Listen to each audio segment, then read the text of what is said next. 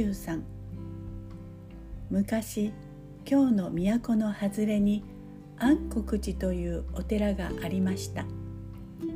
ある日一人の男の子がお母さんに連れられてこのお寺へやってきました。一休さんです。一休さんはまだわんぱく盛りの子供でしたがお坊さんになる修行のためこのお寺に預けられるのです。それでは一休。達者でね。はいお母様。こうして一休さんのお寺での生活が始まりました。和尚さんはまず一休さんを小坊主たちに紹介しました。みんなここにいるのが一休じゃ。仲良くするんじゃよ。はーい。と小坊主たちが一斉に返事をすると一休さんも負けずに「はーい」みんなはすぐに仲良くなりました。お寺の朝は大変早く始まります。小坊主たちは眠い目をこすりながら仕事にかかります。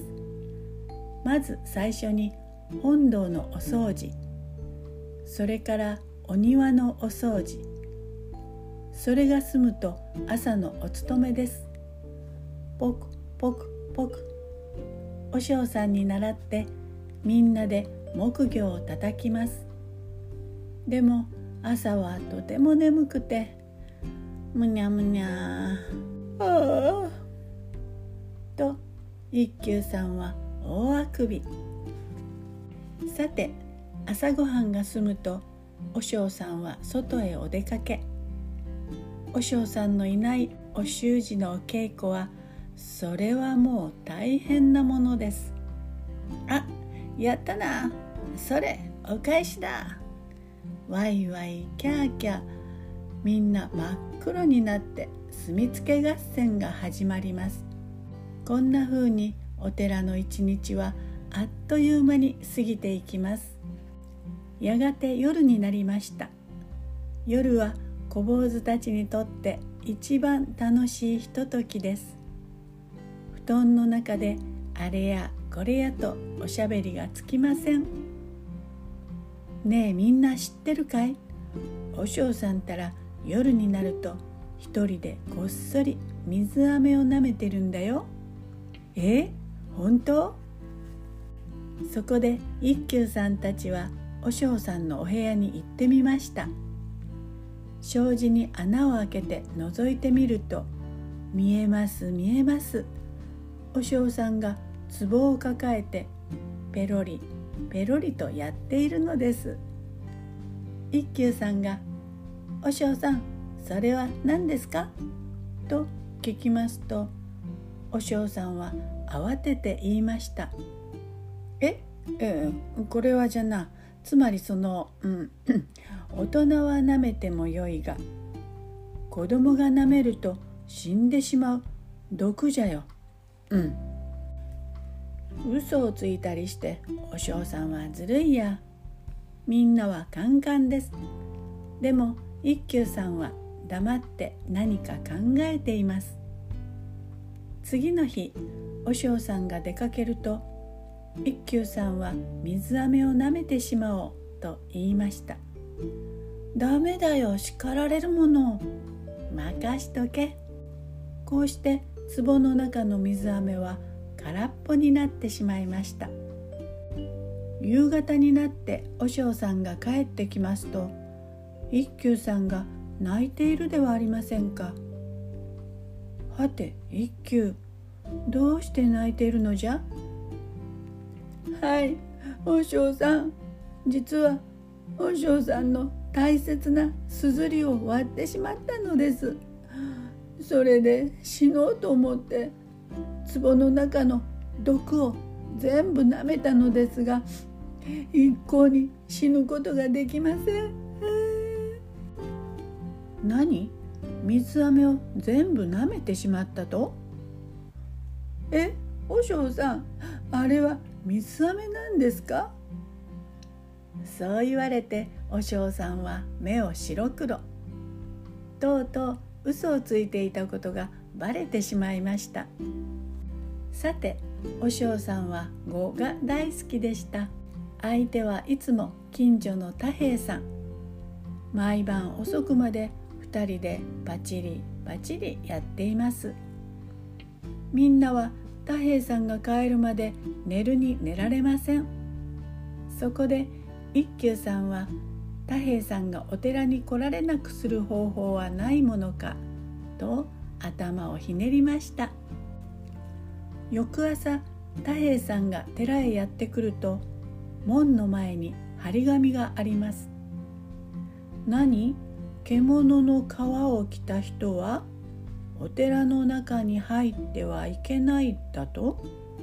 さては一休目。わしがいつも毛皮のちゃんちゃんこを着ているのに目をつけたな。うーん。しばらく考えていた太平さん。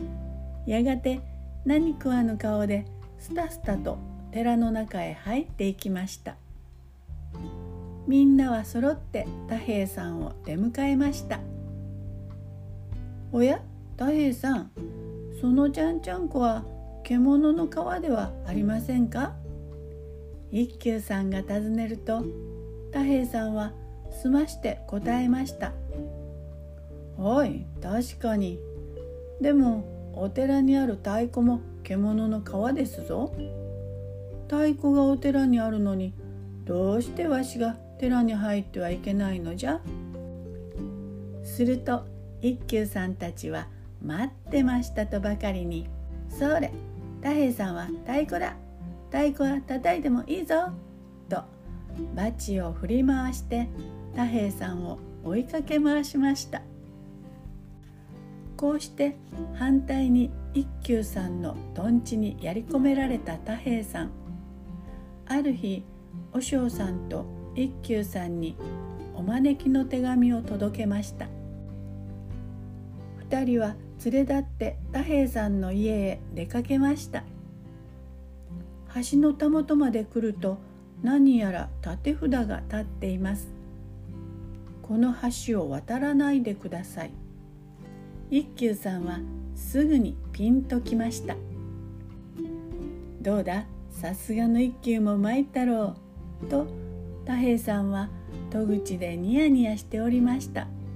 するとどうでしょう？2人は堂々と橋の真ん中を渡ってくるではありませんか。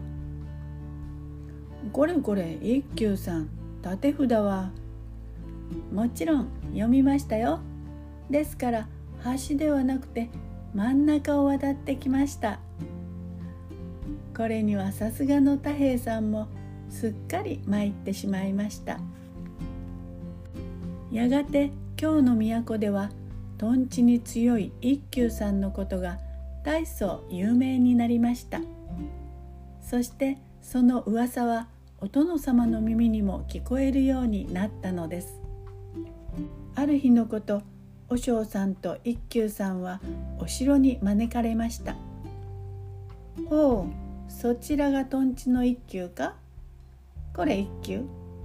そちにこの屏風の虎を縛ってもらいたいのだができるかの？おやおや大変なことになってしまいました。お嬢さんは心配して一休さんを止めようとしましたところが一休さん「はい承知いたしました」と立ち上がったではありませんかそれからキリリッと鉢巻きをして庭へ出ると「それでは見事虎を縛ってみせましょう」けれど暴れると困りますからまず虎を追い出してください。な、なんじゃと？虎を追い出せと？お殿様は困ってしまいました。やがて「うんなるほど。うまい。一休あっぱれじゃ」こうして一休さんはお殿様の難しい注文に応えたのです。その後一休さんは一休禅師という偉いお坊さんになったそうです。